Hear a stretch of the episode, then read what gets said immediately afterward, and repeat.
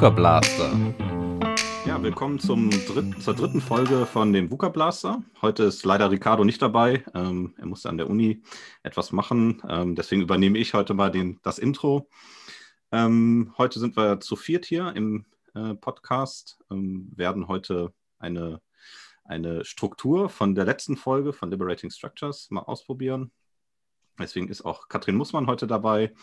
Ähm, und ja, sie, ihr kennt sie ja schon von der letzten Folge, deswegen muss ich jetzt nicht groß vorstellen.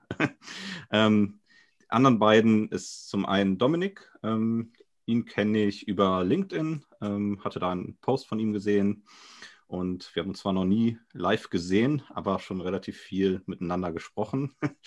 ähm, hab gesehen, er ist in einem äh, Projekt, Projekt ähm, mit verschiedenen Universitäten, ähm, wo er einen Rap äh, produziert hat so ein bisschen zum Marketing, aber auch zum, ja, zur Außenwirkung und fand ich ganz interessant. Und ähm, wir hatten auch schon OKR Summit, wollten wir zusammen organisieren, hat leider dann nicht geklappt durch äh, verschiedene Umstände.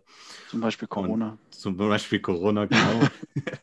und ähm, jetzt machen wir zusammen einen WOL-Rap, ähm, der könnt ihr euch auch schon darauf freuen, der irgendwann vielleicht äh, Anfang nächsten Jahres fertig ist, komplett. Im Prototypen haben wir es bereits. Und vorher, wenn wir uns halt einmal so ein, einmal die Woche oder alle zwei Wochen mal treffen, reden wir halt relativ viel auch so über so Change-Sachen, Change-Methoden. Und ähm, ihr kennt sich halt als relativ viel darin aus, aber dann würde ich mal kurz an ihn übergeben, dass er sich vielleicht einmal selber kurz vorstellt. Danke dir, Manuel. Ja, genau. Und ich glaube, wir sind zusammengekommen eigentlich über das Thema OKR. Objects in Key Results auch damals. Ne? Das war so der erste Aufschlag und irgendwann kam wir dazu, dass wir diese Veranstaltung dann vielleicht planen. Also wenn ich zu mir was sagen sollte, dann ist, glaube ich, das Wichtigste zu mir zu erfahren, dass ich äh, eine wunderbare Familie habe. Mit äh, vier gesunden, tollen Kindern, äh, die jetzt hier auch irgendwo gerade im Haus rumlaufen und hoffentlich gleich nicht hier reinstürmen. Und äh, mit ähm, einer wunderbaren Frau. Das ist das Wichtigste. Und ansonsten äh, leite ich das Unternehmen Tree Consulting, bin da Inhaber. Das Unternehmen habe ich übernommen von meinem Vater. Es gibt schon 30 Jahre. Und zuvor war ich ähm, Personalentwicklungsleiter bei der Firma Vilo äh, und Ausbildungsleiter. Und als ich vor zwei Jahren meinem Chef gesagt habe, dem Chief Change Officer ähm, bei Vilo, ich würde gerne die Firma meines Vaters übernehmen, hat er gesagt, coole Sache, du wirst das bestimmt schaffen. Aber für ein Projekt würde ich dich gerne noch behalten. Es war blöderweise das längste Projekt, was wir gerade hatten, drei Jahresprojekt. Und es läuft jetzt noch ein Jahr. Und das heißt Agil Hybrid. Und das ist genau das, was du eben ansprachst, Manuel. Das ist ein Projekt, ähm, das ich im Moment leite. Und da sind acht Partner drin, vier verschiedene Firmen, Fissmann zum Beispiel oder Blanco, die machen so Küchenspülen, ähm, Vilo natürlich. Und noch eine kleine Firma, die heißt Köllinglas und dann sind noch drei Universitäten dabei und ein E-Learning-Anbieter. Und wir haben den Auftrag von dem Bildungsministerium oder besser gesagt von der Bundesregierung sozusagen dafür zu sorgen, ähm, wie schafft man es eigentlich als Firma, digitale Geschäftsmodelle zu entwickeln? Und wir ähm, erforschen die Systematik dahinter. Wir haben ein Kompetenzmodell entwickelt und äh, sind gerade dabei, die Prozesse und Strukturen aufzudecken. Hm. Soweit. Klingt spannend. Ist es wahrscheinlich Ist auch. Total. genau. Ja, vielen Dank äh, für die Vorstellung. Ähm, ansonsten ist hier im Zoom-Call, das wissen natürlich die Hörer nicht, dass wir uns hier auch sehen. Äh, Sebastian, ähm, mit ihm arbeite ich zusammen, ähm, bin immer wieder beeindruckt von seinem umfassenden Wissen zu digitalen und agilen Methoden. Kommt vielleicht auch daher, dass er eine Challenge jedes Jahr hat mit 100 Büchern, also 100 Bücher, die er jedes Jahr liest, haupt, äh, hauptsächlich Fachbücher und hat halt auch langjährige Erfahrung im digitalen und agilen Bereich. Deswegen ist das, glaube ich, ein ganz guter Fit oder wie man das auch immer nennt. ähm, aber ich würde auch äh, Sebastian mal kurz bitten, sich selber vor, vorzustellen. Ja, danke, Manuel. Ähm, ich würde mich da äh, tatsächlich am Dominik ein bisschen äh, orientieren. Tatsächlich äh, ist, äh, glaube ich, äh, die größte Freude, äh, die man haben kann, ist immer die Familie. Ich habe zwei Kinder und eine Frau, wobei meine Tochter vorgestern ein Jahr alt geworden ist und wir dementsprechend natürlich hier auch immer noch mehr oder weniger die Geburtstagswoche haben an der Stelle. Also es ist dann auch eher agil, wenn man sich hier durchs Haus bewegt. Ähm, ja, ich äh, bin bei der Innogy äh, oder habe bei der Innogy angefangen vor, äh, vor gut knapp zwei Jahren äh, im Bereich Digital Enablement, bin dann in, den, äh, in das ähm, Team von Manuel mit äh, reingekommen oder Manuel war damals noch gar nicht Teil des Teams in, in dem Sinne, sondern war als quasi Werkstudent im Camp Essen mit dabei. Darüber haben wir uns dann kennengelernt ne, und ist jetzt mittlerweile zu uns ins Team Vollzeit gewechselt, was ich ganz gut finde, weil er quasi unser Eventmaster ist an der Stelle. Ähm, ja, das Thema äh, Agil oder New Work und so weiter ist etwas, was mich sehr, sehr stark beschäftigt. Wie Manuel gesagt hat, äh, ich lese relativ viel äh, tatsächlich äh, ähm, die, diese Challenge. Ich bin übrigens, Manuel, bei 87 Bücher dieses Jahr. Das, äh, ich werde das auch dieses Jahr wieder Ach, knacken, die 100. Äh, das okay. passt ganz gut. Kenne mich relativ viel mit den Themen aus, habe lange davor ähm, im ähm, Tourismus- und Luftfahrt-Business gearbeitet für, für ein Unternehmen, habe da äh, relativ früh äh, mit agilen Methoden äh, Berührung äh, gehabt, um äh, da auch mal so ein bisschen Einblicke. Ich habe relativ viel gemacht, was so im agilen Umfeld äh, angeht. Alles Mögliche an Techniken, die es da gibt, alles Mögliche an Skalierungsmodellen kennengelernt, was es so gibt. Und ja, das ist so mein Background an der Stelle. Super, vielen Dank für die Vorstellung. Dann würde ich direkt, ähm, da Katrin ähm, uns durch die, durch die Methode oder die Struktur für heute führt, würde ich direkt an Katrin übergeben ähm, als Moderatorin oder die leitet die Struktur an und kann, wird auch euch die Struktur kurz erklären und dann würden wir direkt mal starten. Ja, danke Manuel. Ich fand das so super, dass du das sofort so aufgegriffen hast. Ähm, und wir haben ja im Anschluss an den letzten Podcast kurz darüber gesprochen, was man denn so machen könnte, wie man die Zeit dann so nutzen könnte. Und wir haben das Conversation Café daraus gepiekt. Und das Conversation Café ist eine Struktur, die sich super dafür eignet, wenn man vielleicht ein neues Themengebiet aufmacht ähm, in einem Team und einfach versucht, auch ein gemeinsames Verständnis, gemeinsames Bild zu erzeugen, ähm, ja, auch Verständnis für unterschiedliche Perspektiven zu gewinnen. Und es gibt die Möglichkeit halt, ähm, ja, wirklich auch bewusst zuzuhören ähm, und so auch ein ruhiges, tiefgründiges Gespräch zu führen. Und das wollen wir mal versuchen. Und ich hatte beim letzten Mal ja schon die Designelemente angesprochen, deswegen ähm, gehe ich das noch einmal kurz durch. Das erste Designelement war die Invitation. Die Einladung wäre in diesem Fall heute für uns ähm, die Frage, was bedeutet VUCA für dich? Das ist die Einladung. Dann haben wir einen Raumaufbau. Der ist in unserem Fall hier tatsächlich, dass wir in vier unterschiedlichen äh, Räumen ähm, sitzen und uns über Zoom zusammengeschaltet haben. Und ähm, es wäre schön, wenn wir zu diesem Raumaufbau oder diesen Materialien vielleicht noch jeder einen Talking Stick zur Hand nehmen, sodass äh, es uns leichter fällt, ähm, ja auch die Redezeit, die wir für uns selber haben oder einer Person geben, auch bei der Person lassen. Ich habe hier gerade mal so ein Fächer, erinnert mich an den vergangenen Sommer. Ich sehe schon wunderbar ein, ähm, wie heißt er nochmal, Rubi, Rubinix Würfel? Rubik's Cube. Hm? Rubik's Cube, genau. Also ganz tolle äh, Dinge. Irgendwas, was euch da gerade in die Hand fällt. Ähm, und ähm, dann gibt es natürlich noch die Teilnehmerzusammensetzung. Das ist das äh, dritte Element. Ähm, die ist in diesem Fall vier Personen mit, häufig sagt man, möglichst unterschiedlichen ähm, Sichtweisen. Ich glaube, das bringen wir hier auch relativ gut mit. Ähm, und wie wird das Ganze äh, verteilt? Also wie ist die Partizipation verteilt? Das ist der vierte Punkt. Und das ist, ähm, ja, dass jeder die gleiche Möglichkeit hat, sich einzubringen, äh, dadurch, dass wir die Zeit verteilen. Und dann kommen wir auch zum fünften Element, nämlich, und da sind die Schritte und das Timing. Und ähm, das wird so sein, dass wir in der ersten Runde nacheinander eine Minute Zeit haben, um unseren Gedanken zu der Invitation, was bedeutet VUCA für dich, ähm, den anderen mitteilen. Und nach einer Minute geben wir unseren Talking Stick sozusagen virtuell weiter an den nächsten. Und ähm, nach, nachdem jeder einmal eine Minute gesprochen hat, gibt es eine zweite Runde, die auch nochmal eine Minute für jeden hat. Da aber auch gerne schon die Möglichkeit, auf das Gesagte der ersten Runde einzugehen. Also nicht nur den ersten Gedanken, den man dazu hat, äh, mit den anderen zu teilen, sondern ruhig auch auf die Gedanken, die die anderen mit uns geteilt haben, einzugehen. Dann gibt es eine dritte Runde, die ist relativ einfach. Das sind nämlich 20 Minuten für uns in einer offenen Diskussion. Ähm, und die vierte Runde, das ist das abschließende.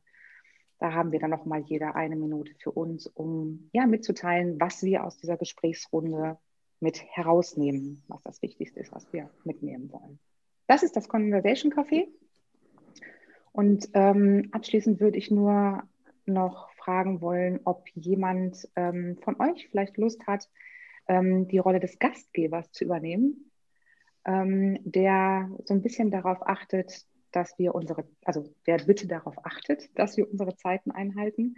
Ähm, und ähm, ja auch, dass wir die Vereinbarung einhalten, die ähm, auf der Webseite von Liberating Structures nachzulesen sind. Wir wollen die ja nicht nochmal einzeln aufgreifen. Ähm, aber falls da jemand aus dem Rahmen fällt, wäre es die Rolle des Gastgebers, äh, freundlich darauf hinzuweisen. Mag ich das jemand übernehmen? dann, dann würde ich das mal übernehmen. Ich, ich, ja, Manuel, als Gastgeber ist Als Gastgeber bin ich, bleibe ich dann der Gastgeber. genau. Hört sich gut an. Ja, damit würde ich dann vielleicht auch ähm, direkt äh, die äh, Invitation an dich als erstes ähm, richten wollen und ähm, wiederhole das nochmal. Also, was bedeutet VUCA für dich? Ja, ist, ähm, eine spannende Frage. was bedeutet VUCA für dich? Ähm, also für mich ist halt VUCA sozusagen die neue digitale Welt, ähm, eine schnell wechselnde Welt.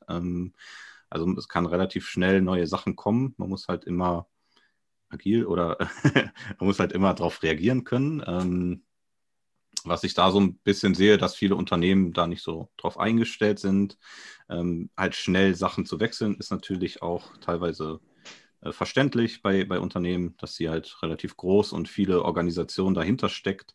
Ähm, da kann man vielleicht dann nicht so schnell darauf reagieren. Ähm, Finde ich aber, für mich ist eine spannende Welt, ähm, wird nie langweilig. ähm, man kann immer, ähm, ja, man, man, man ändert immer relativ viel. Okay. Dann, dann würde ich den Talking Stick genau, würde ich den Talking Stick äh, so links runter zu Dominik geben. Ach, ich bin bei dir links unten. Ich, äh, bei mir so. bin ich neben dir sogar. Ach so, also würde ich, würd ich jetzt so machen. ja. Alles klar. Dann starte ich die Zeit äh, jetzt sofort. Ja, was bedeutet VUCA für mich? Also, dass das ursprünglich mal aus dem Militär kommt, wissen wir äh, alle.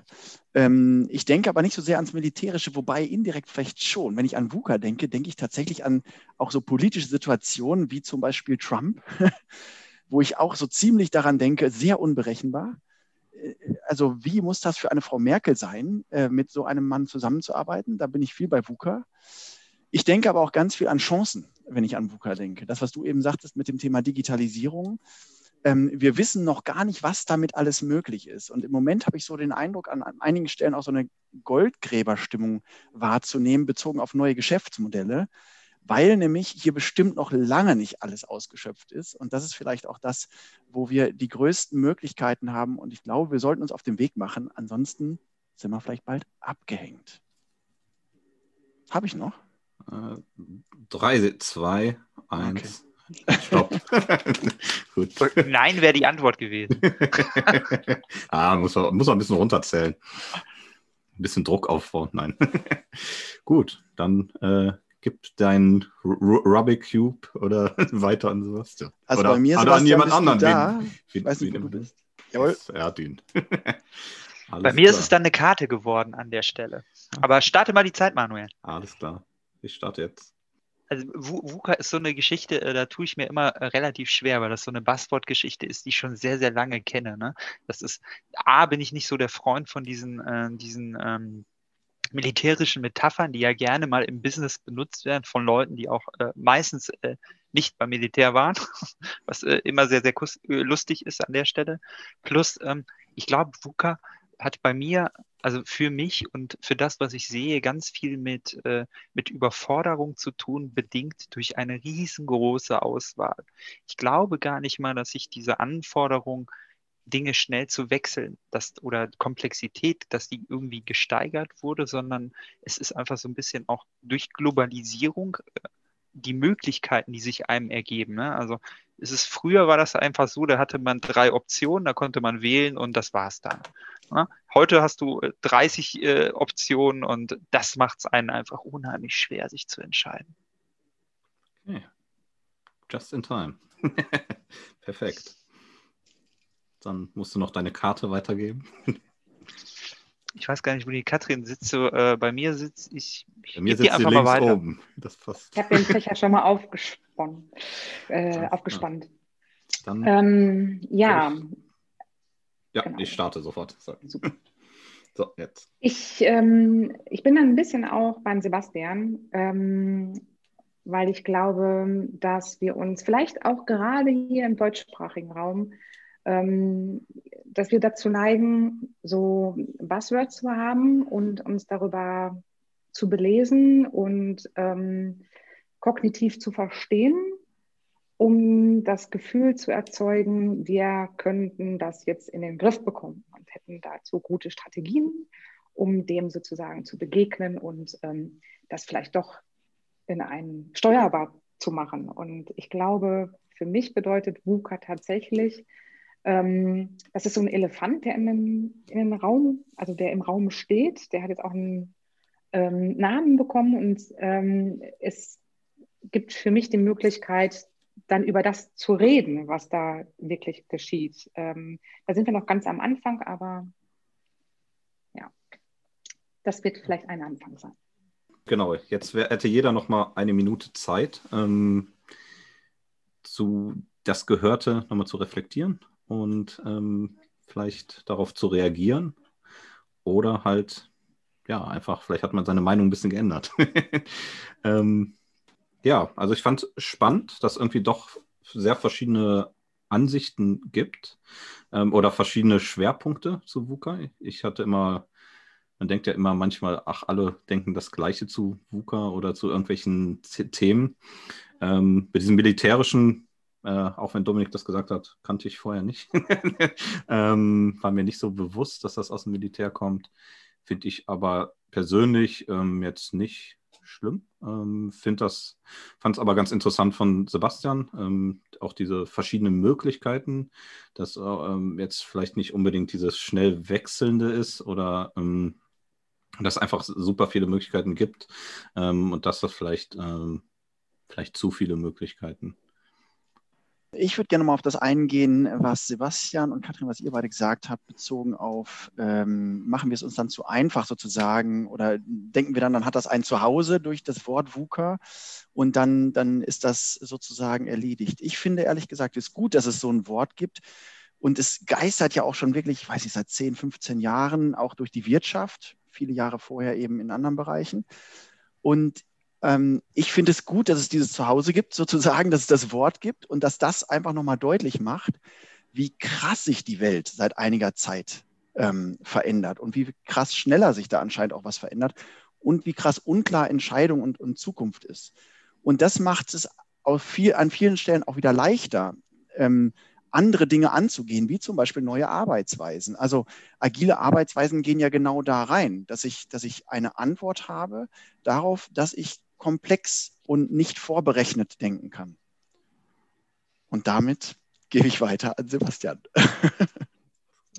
Danke.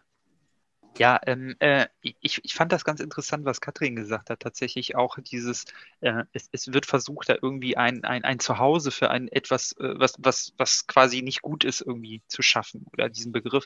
Das sehe ich tatsächlich auch. Und äh, ne, Dominik hat, ja, hat es ja auch gesagt, das ist ein Begriff eigentlich, den es seit 15 bis 10 oder 10 bis 15 Jahren gibt an der Stelle. Und es wird sich eher immer mit diesem Wort, ne? also ich glaube, die ersten zehn Jahre haben alle dir erzählt, ja, es gibt jetzt VUCA aber es hat nie irgendwie einer eine richtig gute Antwort äh, auf, für eine Lösung gefunden an der Stelle. Anstatt, also man, das ist das typisch Deutsche, man redet lieber über das Problem als über eine Lösung an der Stelle. Das finde ich immer so ein bisschen unpragmatisch. Und ich glaube, das ist das große Problem bei VUCA. Weil wenn ich so Veranstaltungen sehe, wo sowas zum Thema ist, wird immer ganz, ganz lange erklärt, was VUCA ist und der Lösungsteil ist immer sehr, sehr klein. Dann gebe ich meine Karte einfach mal weiter an die Katrin. Ich würde an der Stelle auch gerne nochmal den Punkt mit der Überforderung aufgreifen wollen.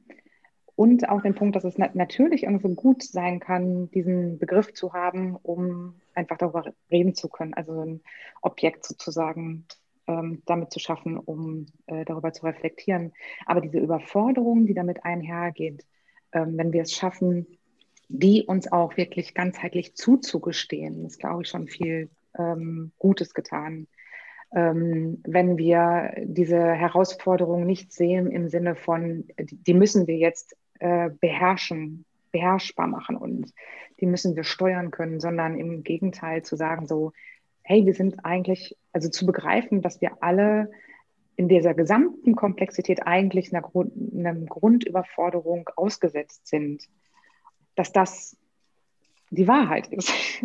Also dass es eine Wirklichkeit ist und ähm, dass wir die zulassen können und ähm, unsere Verletzlichkeit damit auch irgendwie erzeigt oder unsere Grenzen, äh, die wir irgendwie alle aufnehmen können, dann wäre das vielleicht auch der Anfang dafür, dass wir sagen, ähm, ja, wenn wir alle irgendwie als Teile des Ganzen überfordert sind, vielleicht gibt es dann eine Möglichkeit, mehr wieder im Kollektiv zu denken und mehr wieder ähm, kooperieren, um ja, die Minute ist um. ich, ich leide so, ich leiden so immer in diese 20 Minuten jetzt. So, genau. Ja, mhm. ähm, genau, dann die, als nächste, wie nennt man das, Part? Teil von der Struktur? Jo, die oder? dritte Runde, ja, ja. Die dritte Runde ähm, wäre jetzt einfach 20 Minuten offene Diskussion. Los geht's. Ja, ich, vielleicht sage ich mir den letzten Satz, den ich dazu noch meine. Ich glaube, dass wir, ähm, wenn wir so ein bisschen so schaffen, auch so ein Negativbild davon zu zeichnen. Also wenn alles so viel schneller ist, ist es vielleicht gerade an der Zeit, langsamer zu machen zum Beispiel. Wenn alles so komplex ist, ist es vielleicht auch an der Zeit, ähm, selbst uns irgendwo ein bisschen Komplexität ähm, zu nehmen. Ähm, das wäre so ein bisschen mein, mein Ansatz dazu. Ist es als Lösungsansatz schon gemeint? Ja, zumindest um zu gucken, ja, wahrscheinlich, sagen wir mal, es ist auf einem hypothetischen Stand. Also das sind die, die Hypothesen, die man natürlich immer gucken muss, ähm, inwiefern funktionieren die in, in, in dem jeweiligen Kontext. Hm. Ähm, ich würde nur auch die Hypothese auf oder die Schlussfolgerung auf, also die Annahme in den Raum stellen wollen, dass es dann halt nicht, ähm, nicht sehr zielführend ist, äh, halt dem mit dem mit der gleichen Schnelligkeit zum Beispiel zu begegnen. Mhm. Das finde ich interessant an der Stelle, weil ich glaube, das ist so ein bisschen dieses, äh, was, was ich ganz, ganz oft äh, gerade in dem Zusammenhang sehe, ist dieses Verharren im Alten. Das ist mir alles zu schnell. Ich hätte es gerne wieder langsamer. Ich bin ich bin äh, nicht gegen Entschleunigung, aber ich glaube, das ist genau das, äh, wo, wo, womit VUCA, also die, so, so, ein Umstand wie, wie diese, diese Komplexität und Schnelllebigkeit, die damit einhergeht, glaube ich, auch immer aneckt, ist tatsächlich, dass die Leute sich nicht darauf einlassen. Die sehen, es wird als negativ gesehen. Jetzt aber zu sagen, ey, super, alles ändert sich viel, viel schneller. Ich kann viel, ich habe viel mehr Möglichkeiten, Dinge auszuprobieren und auch viel schneller zu sehen, wie sich diese Dinge entwickeln. Diese, also gerade so eine, so eine Einstellung erlebe ich eher selten. Ne? Also es ist immer irgendwie, VUCA hat immer auch in diesen ganzen Management-Talks und so weiter, das wird immer hier, VUCA ist das der große, große, äh, die große Gefahr für dein Unternehmen, dadurch geht dein Unternehmen kaputt. Ich sehe ganz selten, dass sich da einer hinstellt, hier, guck mal, VUCA, super toll für dein Unternehmen. Du hast jetzt tausend mehr Möglichkeiten als vorher. Du kannst viel, viel schneller Dinge äh, machen als vorher. Das sehe ich super selten. Aber, aber, woher kommt das? Das frage ich mich so ein bisschen. Ist das glaube, so? Also, okay. Ich glaube, das kommt daher, ähm, weil man bisher immer versucht hat, vorzuberechnen. Ne? Wir haben Projekte gehabt mit einem Projektmanagementplan auf zwei Jahre, wo man gesagt hat, da wird das ungefähr passieren, die Risiken können wir aus ähm, äh, versuchen rauszuberechnen und so weiter. Und alles, was geplant ist, was kontrollt ist und so weiter, ich glaube auch in den Top-Management-Etagen, wenn ich da mit Personen spreche, auch in der Geschäftsführung, ähm, die wissen nicht mehr so genau, was eigentlich so der nächste Schritt ist. Die sind auch selber unsicher. Und eigentlich sind das diejenigen, wo wir immer glauben, die, die jetzt vielleicht ähm, ähm, dann sagen, okay, da wird ein Land geführt oder so weiter, denen glauben wir, die haben den Überblick. Na, sie haben halt eben auch nicht mehr, weil man kann ihn nicht mehr haben. Und deswegen muss sich natürlich Zusammenarbeit und auch Verantwortungssysteme ähm, müssen sich ändern. Deswegen sind ja solche Sachen wie äh, zum Beispiel Scrum oder auch OKR oder sowas so erfolgreich, weil man merkt, dann wird die Verantwortung besser verteilt, die Entscheidungen gehen schneller. Wir können nicht mehr Jahresziele für, also Ziele für ein ganzes Jahr festlegen, weil unterjährig, ich meine, dieses Jahr ist natürlich total VUCA, wenn man so möchte. Also wir konnten im Januar nicht wirklich sehen, was da passieren würde im März, vor allem in Europa oder ab März. Ähm, und äh, damit gut umzugehen, da sieht man eben Firmen, also gerade jetzt in einem Bereich, wo es vielleicht schwierig ist, sag mal, Friseure am Anfang, die durften nicht mehr frisieren. Da habe ich gedacht, Mensch, ist so ein super Wetter. Draußen hätten sie gedurft. Wieso nehmen die irgendwie ein Feld, ganz viele Spiegel drauf und viele wollten auch gerne zum Friseur. Also es gibt ja meistens Lösungen. Nur man ist dann so in diesem, nee, so war es bisher, so geht es aber nicht mehr. Jetzt können wir nicht weitermachen. Ne? Aber ist, ist das an der Stelle nicht genau das Problem, auch jetzt in Bezug auf dieses Jahr, dass ganz viele wirklich in so einem Lösungsraum unterwegs waren, ich muss das jetzt irgendwie überstehen und dann geht es weiter.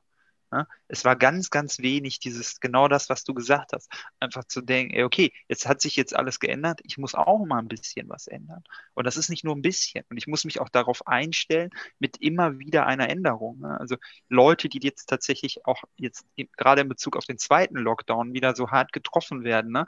wo du, äh, wo, auch Schulen, wo ich das, äh, Kindergärten, wo ich das sehe, tatsächlich, dass so Dinge dann passieren, wo man sich, sich denkt, was habt ihr eigentlich die letzten sechs Monate gemacht, dass sowas nochmal passieren mhm. kann? Also viele haben diese Zeit dazwischen ja auch nicht so richtig genutzt, weil man so ein bisschen dieses Beharren und diese Hoffnung hatte, es wird wieder alles so, wie es mal war. Mhm. Du siehst mich mal wieder nicken, das sehen ja die Zuhörer gar nicht. ähm, auch nochmal vielleicht mit der Beschleunigung gerade, das war vielleicht auch ein bisschen ein Missverständnis, weil ich meinte nämlich auch so nicht Bestehendes schneller machen wollen oder so. Also nicht von dem dann irgendwie noch mehr, sondern ähm, genau diese Entschleunigung auch mal, also diese Entschleunigung nicht vom Gesamtprozess zu machen, sondern ähm, den als Teil des Prozesses zu integrieren. Ne? Wir reden auch immer Collaborate to Deliver äh, und ähm, Reflect to Improve. Das ist, glaube ich, dieses dieser zweite Teil ist das, was so dazukommt, ähm, wirklich auch sich diese Zeit zu nehmen, Gesehenes, Beobachtetes zu, äh, zu reflektieren, um zu sagen, okay, nimm es wirklich wahr, was ist da tatsächlich, was ist da auf dem Markt los? Äh, nicht den ersten Gedanken äh, und die erste Reaktion äh, schnell äh, sehr affektiv dann umzusetzen, sondern wirklich mal kurz zu beobachten, zu reflektieren, okay, was passiert da und was für andere Möglichkeiten gibt es? Oder, ähm, genau, und die gemeinsam zu betrachten. Das finde ich interessant, weil das ist äh, tatsächlich in, in, in, in dem Bezug, da verstehe ich das ein bisschen besser, weil äh, sich nicht beschleunigen lassen, sondern selber Teil dieser Beschleunigung zu werden. Also zu reflektieren, was ist denn jetzt gut und das selber in diese Richtung dann zu treiben. Also nicht zu sagen, mhm. ich bin so hilflos ausgesetzt durch diese ganze Beschleunigung, die um mich herum passiert und werde einfach durch diesen Sog mitgezogen, sondern ich bin Teil dieser Beschleunigung. Ja, das passt gut. Finde ich auch. Ich habe es auch gerade nochmal anders äh, verstanden. Ich habe mir aufgeschrieben, die innere Ruhe bekommen. Also wo bekomme ich in so einer Zeit die innere Ruhe? Früher habe ich sie bekommen dadurch, dass ich planen konnte. Die diese Art von innerer Ruhe funktioniert nicht mehr. Ich glaube, jetzt, auch Führungskräfte haben jetzt die Aufgabe, innere Ruhe im Team sozusagen zu erzeugen durch Werte, durch Sinn.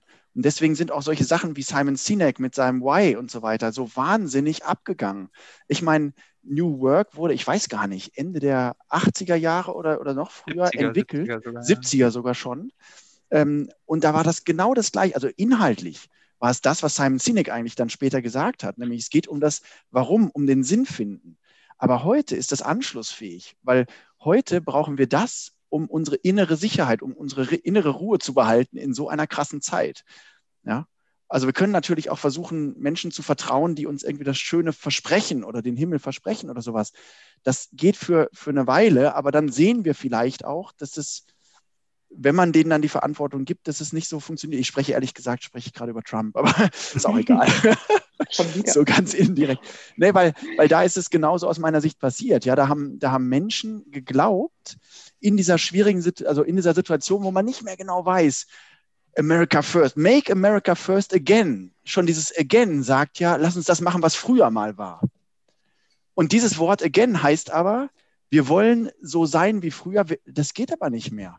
Also der versucht mit alten Methoden oder in, in alte Richtungen wieder reinzukommen. Und ich glaube, es braucht ganz neue und viel tiefgründigere Dinge. Sowas wie die Theorie U. Vielleicht habt ihr damit schon mal auch mhm. zu tun gehabt. Das mhm. ist ja im Grunde ein Führungsbild, was viel tiefer geht. Nicht mehr so auf Ebene, wir haben Vision, Strategie, Projektplan, Meilensteine, los, ne?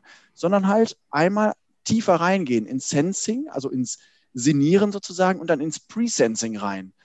Das können wir vielleicht gleich auch nochmal uns, uns äh, genauer angucken, was dieses Presensing ist. Aber äh, das finde ich, das sind so Dinge, die uns Ruhe geben in so einer Zeit, weil es eine innere Sicherheit gibt. Aber wir kriegen es nicht mehr durch, wir wissen schon, was in zwei Jahren ist, weil das werden wir nicht mehr wissen.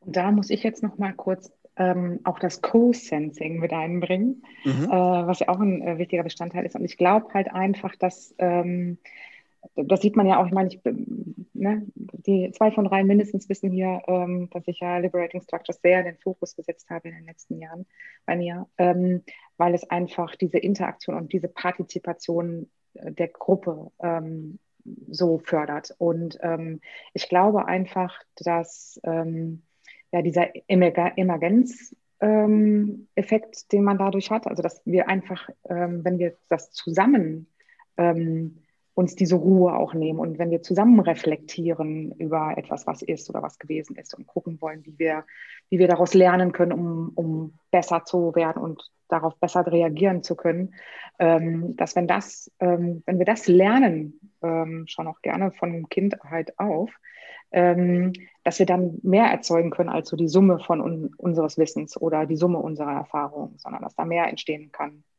in einer Gruppe.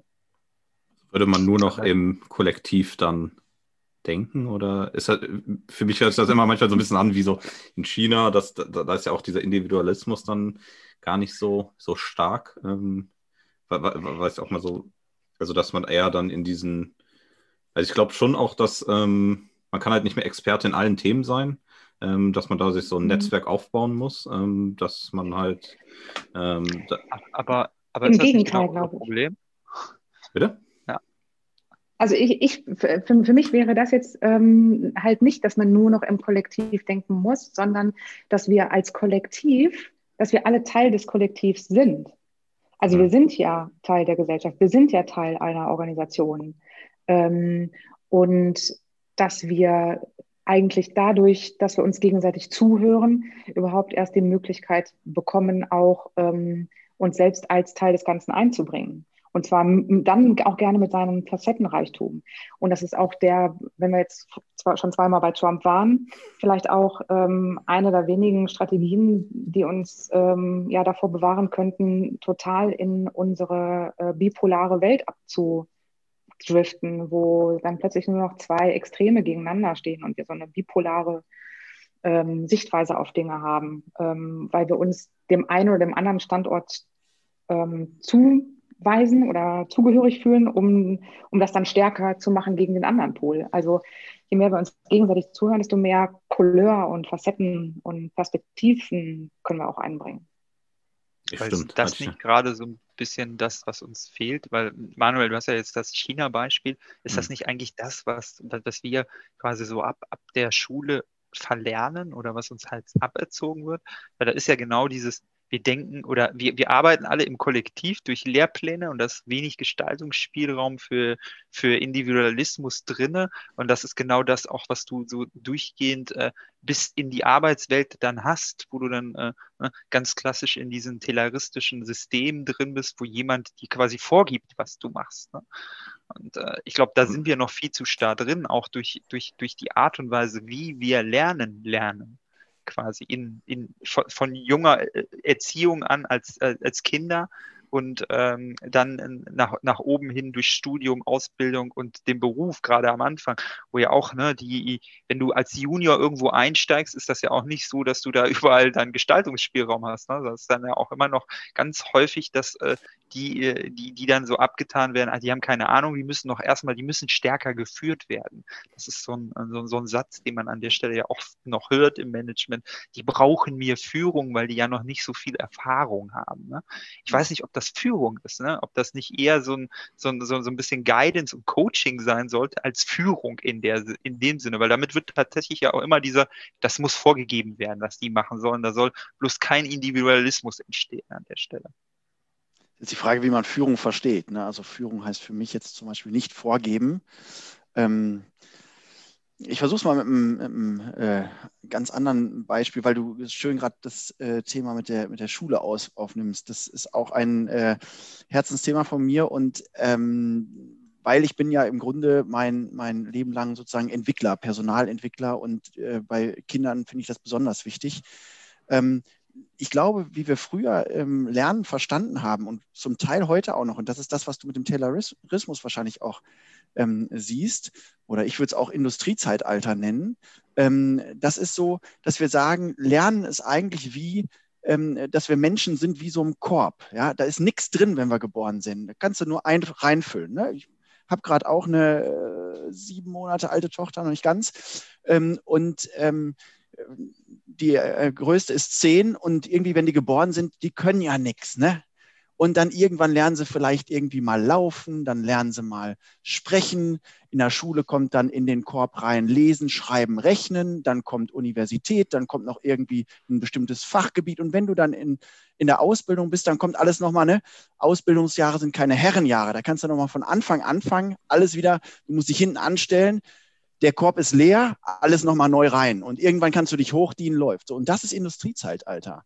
Und ich glaube, und das ist auch jetzt äh, von, von den, meiner Firma zum Beispiel auch die Einstellung, dass wir sagen, wir sind viel mehr nicht wie so ein Korb zum Thema Lernen, sondern wir Menschen sind wie so ein, wie so ein Kern, wie so ein Apfelkern vielleicht, ja, wo du, wo du, wenn du auf den Kern beißt, ist das bitter, wenn du den aufschneidest, siehst du auch nichts Besonderes.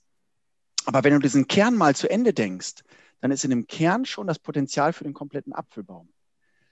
Der Kern kann das nicht alleine. Ja, der Kern, der braucht dafür Sonne, der braucht dafür Wind, der braucht dafür Wasser, der braucht dafür Boden. Das heißt, das ist eigentlich die Schule. Das ist die Ausbildung. Aber das Potenzial ist schon drin in dem kleinen Mensch.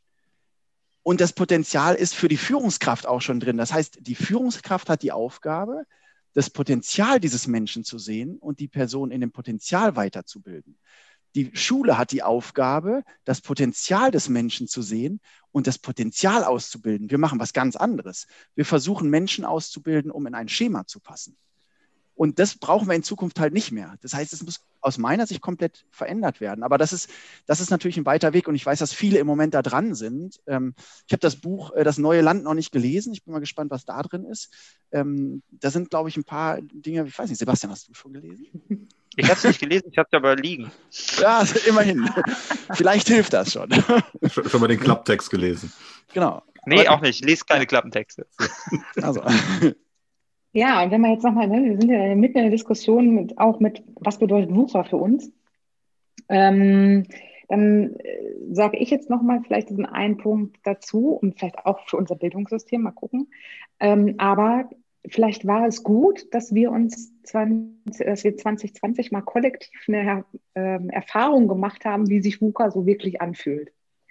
Also ne, von politisch bis äh, virologisch gesehen haben wir ja äh, viele Facetten von dem, was wir vielleicht so ansonsten nur rational irgendwie begriffen haben, auch mal emotional im, erfahren und äh, auch gemerkt, dass es allen anderen auch so ging. Also das als kollektive Erfahrung dann auch gemacht. Also und das vielleicht auch so ins gemeinsame Gedächtnis. Das werden wir vielleicht nicht in den nächsten ein, zwei Jahren ähm, sehen, welche ähm, also was das auslösen kann, sondern vielleicht auch erst äh, in, einer, in, einer, Generation. Aber ich glaube schon, dass das ähm, eine wichtige Erfahrung sein könnte, die wir gemeinsam gemacht haben, um ähm, diese VUCA-Welt ähm, tatsächlich als Realität anzunehmen und damit umzugehen. Ja, hat man ja auch gesehen, ne, dass die irgendwie jetzt in, die, in, die, in der Krise viele dann ähm, sehr sozial mit anderen äh, zusammengekommen sind und äh, gegenseitig unterstützt haben, die Leute. Also das ist dann vielleicht auch so, wie man dann auf die VUCA-Welt äh, reagieren kann. Was ich so ganz interessant fand, ich kenne da mehrere Unternehmen, die vor Corona dann gesagt haben, oh nee, Homeoffice, nee, das, das geht bei uns nicht. Nee, das können wir auch mit Datenschutz und weiß nicht was, können wir nicht machen. Dann kommt Corona, ein, zwei Wochen später, plötzlich geht's doch. Also das fand ich dann so auch ganz interessant irgendwie. Vorher alle immer nur jahrelang haben die darüber diskutiert, ob das geht. Ähm, und dann plötzlich muss sowas kommen. Ist zwar dann schade, dass sowas dann kommen muss, aber ähm, das vielleicht so ein bisschen dieses Positive dann daran. Also, ja. ja. wobei da hast du dann tatsächlich nach dem ersten Lockdown, also nach der ersten Phase, nach dem, nach dem Sommer, so auch gesehen, äh, dass, dass dieses, dieses Verständnis sich auch nicht ausbildet. Ne? Es gab auch ganz viele Unternehmen, die gesagt haben, so jetzt geht Homeoffice auch nicht mehr. Ne? Nach dem zurück. ersten Lockdown. Ne? ja. Ihr müsst jetzt wieder alle ins Büro kommen. Ja, ne? das, das war eine Ausnahme, das geht jetzt nicht mehr. Ne? Also da, diesen, auch diesen Reflex hast du ganz oft. Ne? Das ist das, diese, dieses wieder zurückfallen. Also gar nicht dieses, okay, es hat sich was geändert, wie arbeite ich das jetzt wirklich in meine Welt ein? Und das ist für mich dann auch der Umgang mit VUCA. Ne? Dass man nicht immer irgendwie versucht, alles wieder zurückzubiegen zu einem alten Zustand, sondern dass man ganz, ganz äh, ge gezielt auch wirklich gesteuert, selber gesteuert dahergehen kann und sagen kann, diese Veränderung wirkt auf mich, aber ich kann auch bestimmen, in welche Richtung mich das verändert. Also ich muss sagen, äh, ist immer sehr schwer, was man so mitnimmt. Muss, ich brauche immer so ein bisschen, um das zu reflektieren. Ähm, was ich so jetzt als erstes direkt mitgenommen habe, äh, das, das Bildnis von, von Dominik mit, mit dem Apfelkern ähm, und dem Korb, das, das nehme ich auf jeden Fall mit. Ähm, ich weiß jetzt nicht, ob es direkt was bedeutet VUCA für dich ähm, passt. Ähm, was ich aber auf jeden Fall mitgenommen habe, dass ähm, ja, man das nicht immer negativ sehen muss, ähm, dass man vielleicht auch Teil davon wird, von VUCA und auch von dieser, von dieser Geschwindigkeit, dass man, ja, dass, dass, dass man ähm, ähm, Teil der Veränderung vielleicht ist und dass es sehr viele Möglichkeiten gibt, dass es das auch positiv für einen ist. Also, was, was das mir gerade noch zeigt, dass du das sagst, ne? du warst nicht ganz sicher, ob das VUCA ist, aber das ist hängen geblieben. Also Geschichten sind einfach super. so viel steht fest. Das ist eine Geschichte, wo ich auch Passion drin habe. Aber warum ist das VUCA aus meiner Sicht? Äh, weil das Thema Talente und die einzelnen Talente zu nutzen unglaublich wichtig sind in dieser Zeit. Das ist etwas, wo wir anders gucken müssen. Aber in ganz kurz, was, was ist für mich das Entscheidende, wenn ich das jetzt quasi als Fazit sehe, ist, wir werden VUCA nicht verändern. Also VUCA ist da und VUCA bleibt da. Was wir machen ist, wir können uns verändern. Das ist das Schwierigste von allem, aber genau das müssen wir tun, um in dieser Zeit äh, eine richtig gute Zeit draus zu machen. Also ansonsten werden wir unter VUCA vielleicht leiden. Und wieso sollten wir das tun, wenn wir uns verändern könnten? Ich schließe mich da an und äh, äh gerade für mich ist das genau der Punkt, wo sich der, dieser äh, das VUCA wirklich auch mit der, mit, mit der Geschichte von Dominik dann auch ein bisschen verbindet mit dem Apfelkern und mit dem Korb. Weil das ist genau diese Sicht, die sich dann ändern muss. Ne? VUCA verlangt an der Stelle einfach, dass sich Dinge, wie wir sie früher angegangen sind, einfach ändern müssen. Ne? Einfach dieses, es gibt diesen, diesen, diesen leeren Korb nicht, den ich füllen muss, sondern eigentlich kommt da immer ein Korb, wo Sachen drin sind. Und jetzt muss ich mal gucken, wie ich mit diesen Sachen umgehen kann. Ne? Auch diese Apfelkernanalogie. Ne? Eigentlich ist ja alles vorhanden. Ne? Wie kriege ich das jetzt einfach zum Blühen, ne? zum Wachsen hin? Und das ist, glaube ich, genau das, was sich viel, viel mehr ändern muss, auch im Zusammenhang mit VUCA, einfach zu erkennen, was habe ich denn da und was kann ich aus dem Umstand, so wie er sich gerade verändert, machen? Und nicht, wie kriege ich das am besten irgendwie an mir vorbei, so dass sich bei mir nichts ändert und wie komme ich wieder in den alten Zustand zurück, sondern nee, was habe ich da und wie kriege ich das zum Blühen? Das ist so ein bisschen das, äh, das was äh, ich auf jeden Fall aus dieser Diskussion mitnehme. Ich habe so ein bisschen diesen, ähm, diesen Gedanken mit dem Korb, ähm, also bei mir ist immer dieser Korb eigentlich so ein Schwamm. Und ähm, aber als Korb auch gut. Und ich nehme nochmal mit, dass es, glaube ich, viel mehr darum gehen muss, diesen Korb irgendwie größer zu machen, als sich immer darauf zu konzentrieren, was ich da reinpacke. ähm, um zu sagen, so wie, wie, wie äh, kann ich mich so weiterentwickeln, dass ich diesen, dieses Gefäß, ähm, wo die Dinge hineinpassen, größer mache. Also wie viele Perspektiven kann ich zulassen? Wie sehr kann ich auch selber, weiß ich auch selber, wo wir gerade stehen? Ähm, und ähm, deswegen ist dieser, dieses Bild von dem, von dem Korb für mich auch nochmal sehr schön gewesen. Und ähm, absolut nochmal für mich wichtig ist auch dieser Gedanke, den Sebastian eingebracht hat mit dem Positiven, ähm, dass es einfach vielleicht auch, auch auf Bühnen, virtuellen oder dann irgendwann auch wieder Präsenzbühnen, mehr Narrative braucht über, ähm, über den Spaß und ähm, ja, das, das, die Freude an VUCA. Alles klar, super. Ja, dann äh, vielen Dank ähm, für die äh, super Diskussion. Ich hoffe, die Hörer haben ein bisschen was mitgenommen. Ähm, ist vielleicht äh, das äh, Buzzword VUCA ein bisschen dis, äh, demystifiziert worden ähm, oder haben so ein bisschen mehr Eindruck, wie man vielleicht auch einfach das ein bisschen umdrehen kann und Spaß dran haben kann, die Möglichkeiten nutzt. Und genau, dann vielen Dank an euch alle und bei den Hörern sehen wir uns dann zur nächsten Folge. Danke dir, Manuel. Dankeschön. Danke auch von meiner Seite.